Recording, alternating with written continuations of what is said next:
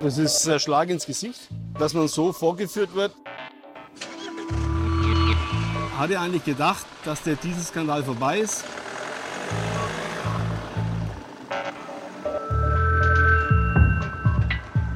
Die Breite dieses Betrugs und die Vielzahl derjenigen, die da beteiligt waren, die ist schon äh, schockierend.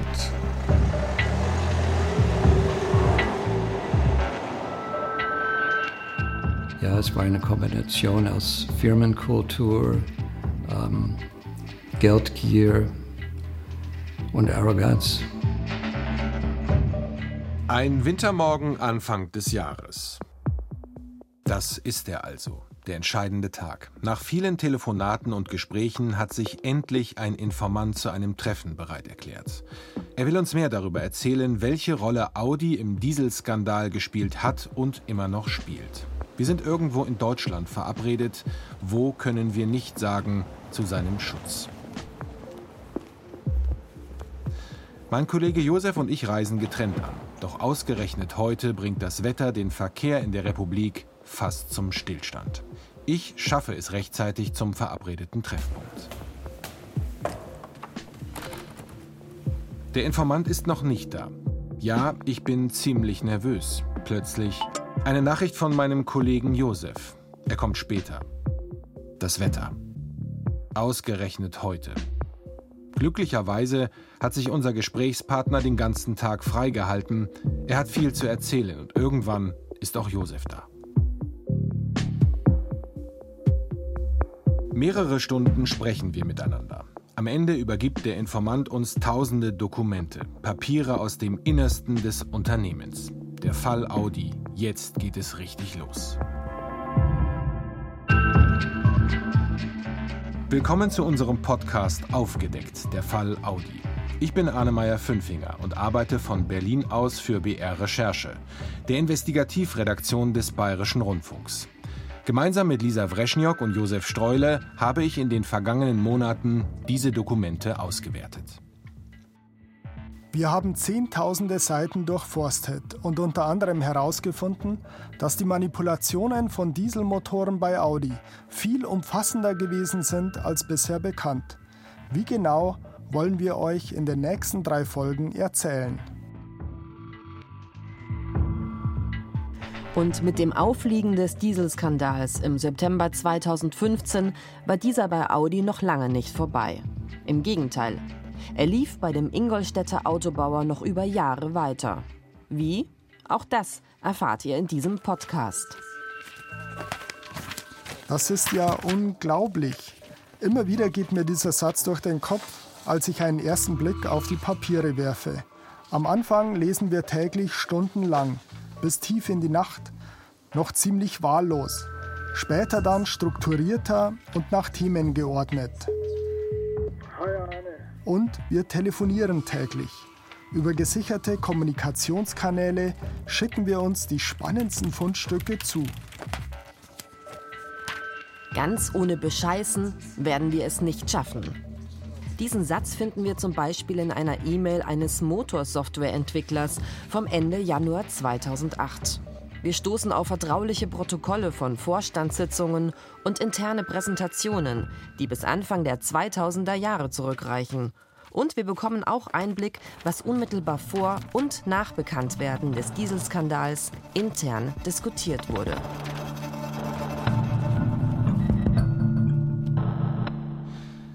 Es ist der Herbst 2015, als der Dieselskandal Volkswagen mit voller Wucht trifft. Die Umweltschutzorganisation ICCT mit Sitz in Washington, D.C. kommt dem Autobauer auf die Schliche. Bei Straßenmessungen von VW-Fahrzeugen im Echtfahrbetrieb ermittelt die Organisation einen Stickoxidausstoß, der um das 18 bis 35-fache über dem US-Grenzwert liegt. Zunächst glauben die Forscher an einen Messfehler aber die Messungen sind völlig korrekt. Am 18. September 2015 veröffentlicht die US-Umweltschutzbehörde EPA ihre Erkenntnisse. Die Geschichte schlägt weltweit Wellen, auch die Tagesschau berichtet. Volkswagen droht in den USA ein Bußgeld von bis zu 18 Milliarden Dollar. Die US-Umweltschutzbehörde wirft dem deutschen Autobauer Verstöße gegen das Klimaschutzgesetz vor und fordert den Rückruf von mehr als 480.000 Dieselfahrzeugen.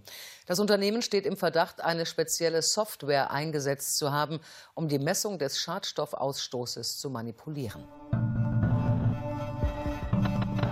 Bitte glauben Sie mir, wir werden alles tun, um entstandenen Schaden wieder gut zu machen. Verspricht daraufhin VW-Konzernchef Martin Winterkorn, der außerdem sagt, die Unregelmäßigkeiten bei Dieselmotoren unseres Konzerns widersprechen allem, für was Volkswagen steht. In den VW-Fahrzeugen Jetta, Golf, Beetle und im Passat, jeweils mit 2 Liter Dieselmotoren, seien unzulässige Abschalteinrichtungen nachgewiesen worden, so die US-Umweltbehörde EPA. Als wir für unsere Recherchen im Mai 2019 unter anderem in die US-Hauptstadt Washington reisen, treffen wir dort Francisco Posada von der Umweltschutzorganisation ICCT.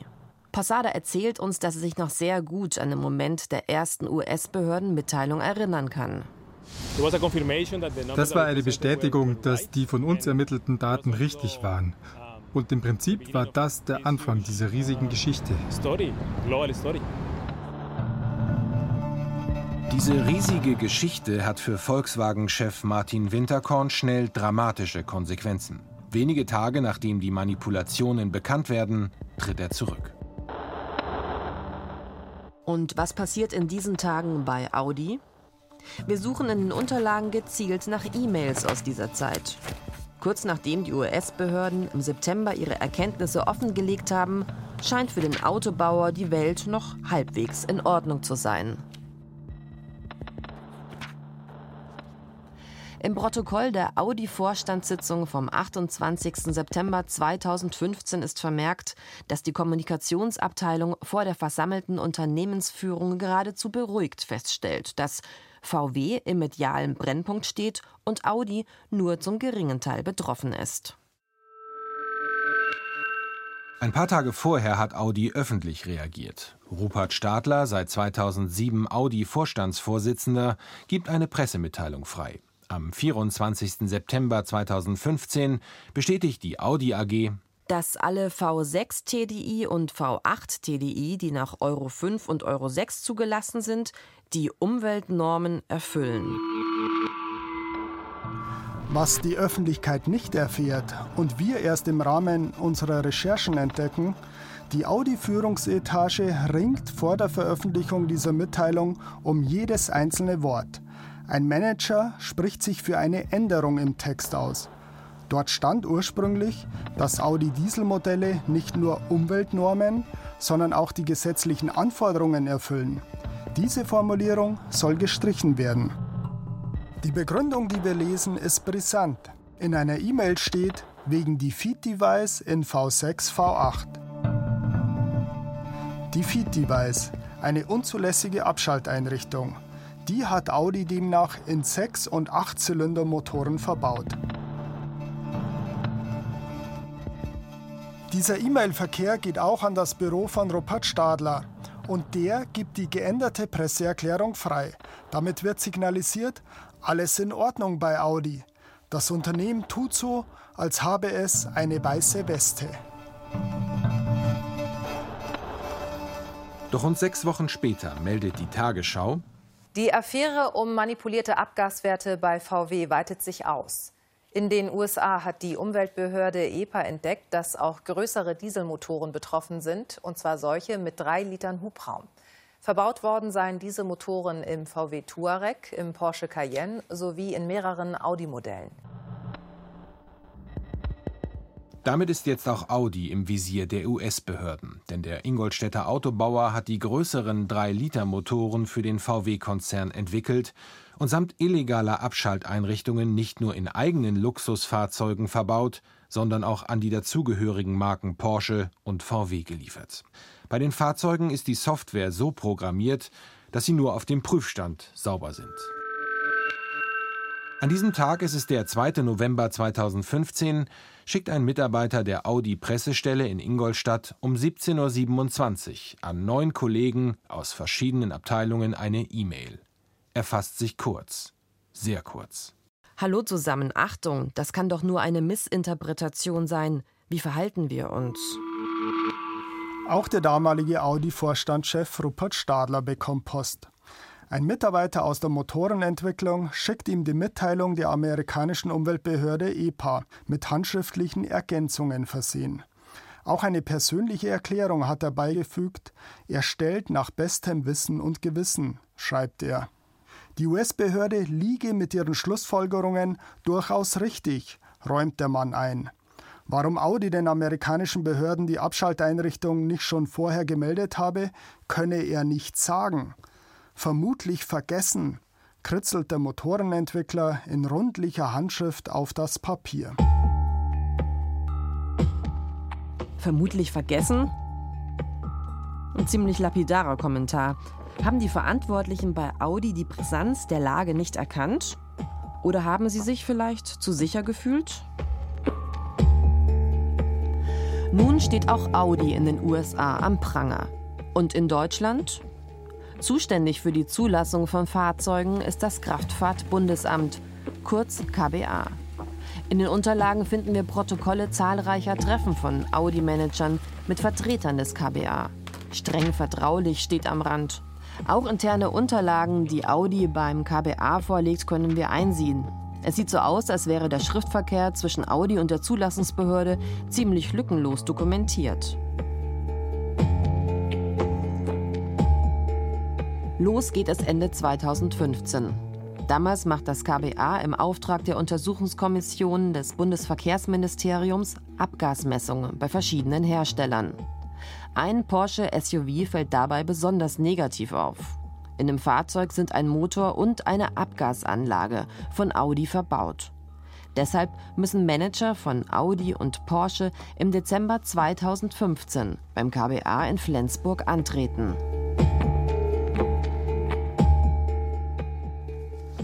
Das geheime Protokoll gibt den Verlauf des Treffens wieder. Die Behörde hat viele Fragen. Sie sieht die Programmierung der Motorsteuerungssoftware an mehreren Stellen kritisch und gibt sich am Ende mit dünnen Antworten zufrieden. Bei Audi ist die Erleichterung groß. Ein Manager schreibt am Tag nach dem Treffen eine Mail an Kollegen. Hallo zusammen. KBA hat uns nur ein blaues Auge verpasst.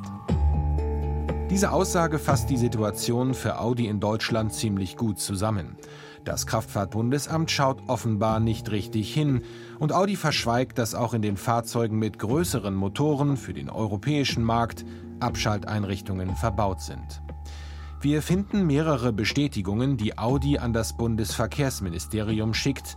Darin versichern Audi-Manager im April und im Juni 2016 für verschiedene Modelle, das Unternehmen setze keine Abschalteinrichtungen ein. Es wird noch ein Jahr dauern, bis auffliegt, dass Audi auch Fahrzeuge für den europäischen Markt manipuliert hat.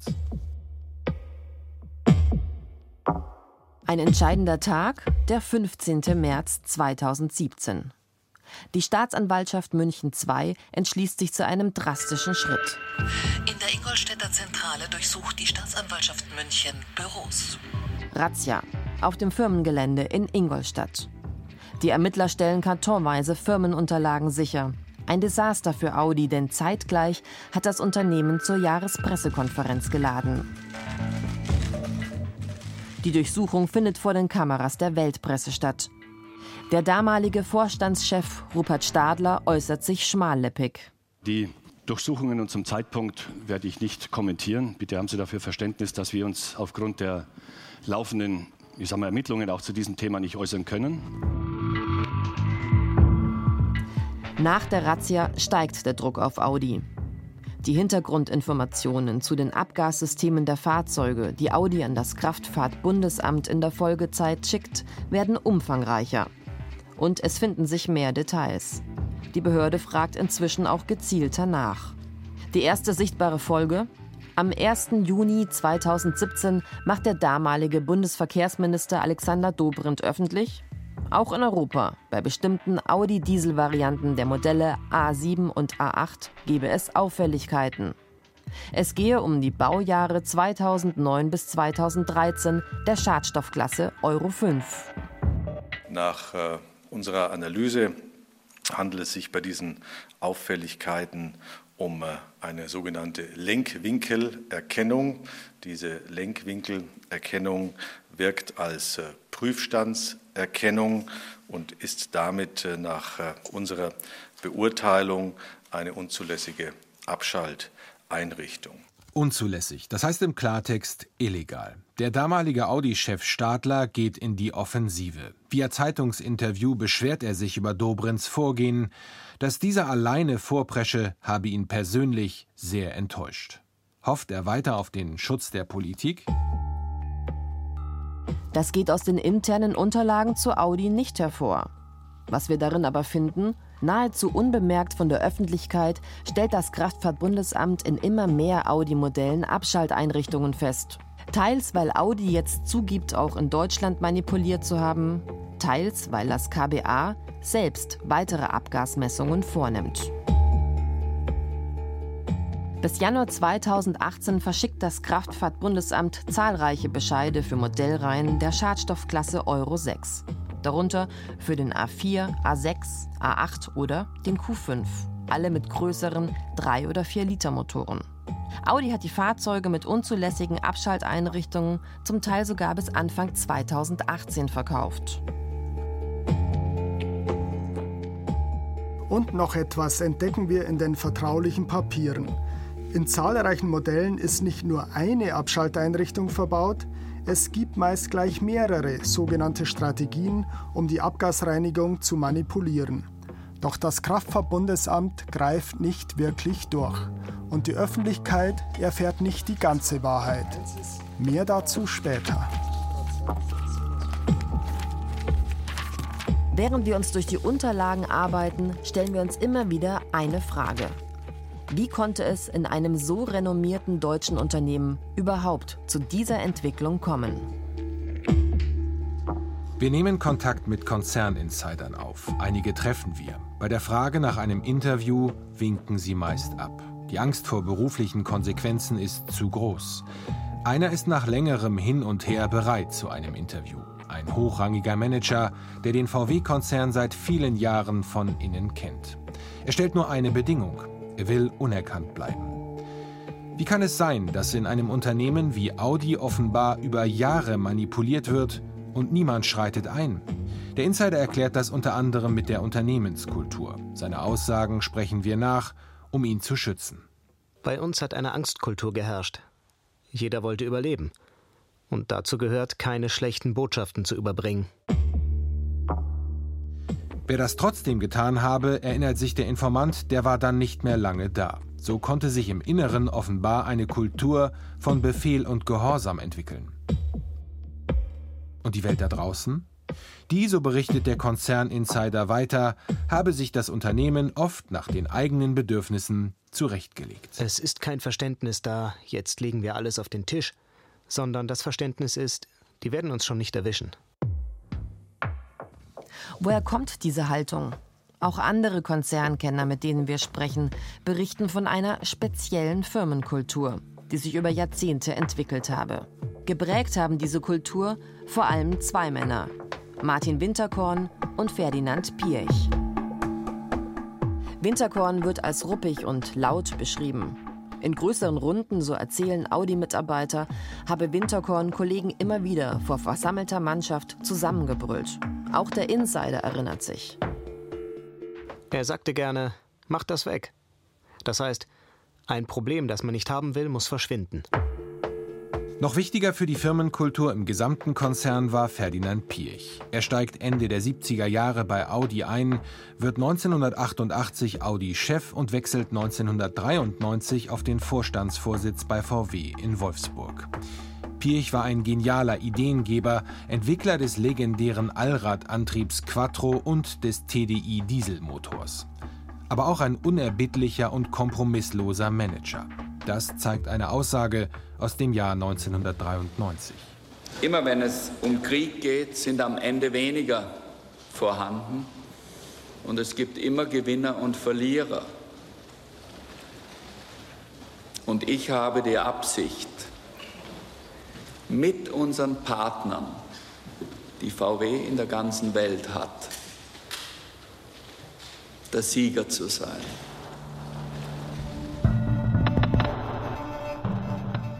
Die Mentalität eines Kriegers kommt darin zum Ausdruck. Wie denkt Ferdinand Pirch über die Manipulationen bei Audi und die Dieselaffäre, die das Image seiner Marken stark beschädigt haben und damit vielleicht auch sein Lebenswerk? Wir wollen darüber mit ihm sprechen und schreiben ganz klassisch einen Brief. Drei Wochen lang hören wir nichts, keinerlei Reaktion. Dann erfahren wir über einen Mittelsmann. Ferdinand Pirch will nicht mit uns reden. Diese Erfahrung wird sich in den nächsten Wochen bei anderen Anfragen wiederholen. Wir werden reihenweise Absagen kassieren. Zurück zu den Unterlagen. Gleich zu Beginn der Recherche teilen wir Suchbegriffe auf, die jeder von uns durch die Akten jagt. Arne will interessante Treffer zu dem Begriff Defeat-Device herausfiltern, also alles zu unzulässigen Abschalteinrichtungen. Ich weiß noch, wie ich abends zu Hause am Wohnzimmertisch sitze, um mir anzusehen, welche Dokumente mir die Suche neu ausgespuckt hat. Auf einmal taucht eine E-Mail auf, geschrieben im Mai 2003. Die E-Mail hat den seltsamen Titel Erlkönig. Es ist ein Gedicht, geschrieben von einem Audi-Software-Experten mit acht Strophen. Und in Strophe 3 der Begriff Defeat-Device.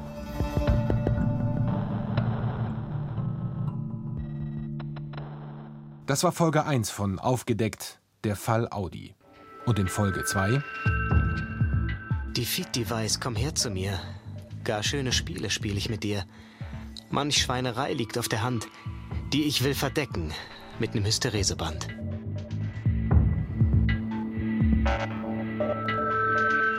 Aufgedeckt, der Fall Audi. Von Lisa Wreschniok, Annemeier Fünfinger und Josef Streule. Ein Podcast von BR Recherche. Produktion Andreas Bertram. Musik Dagmar Petrus. Zitate Volker Dücker. Redaktion Pia Dangelmeier und Verena Nierle. Bayerischer Rundfunk 2019.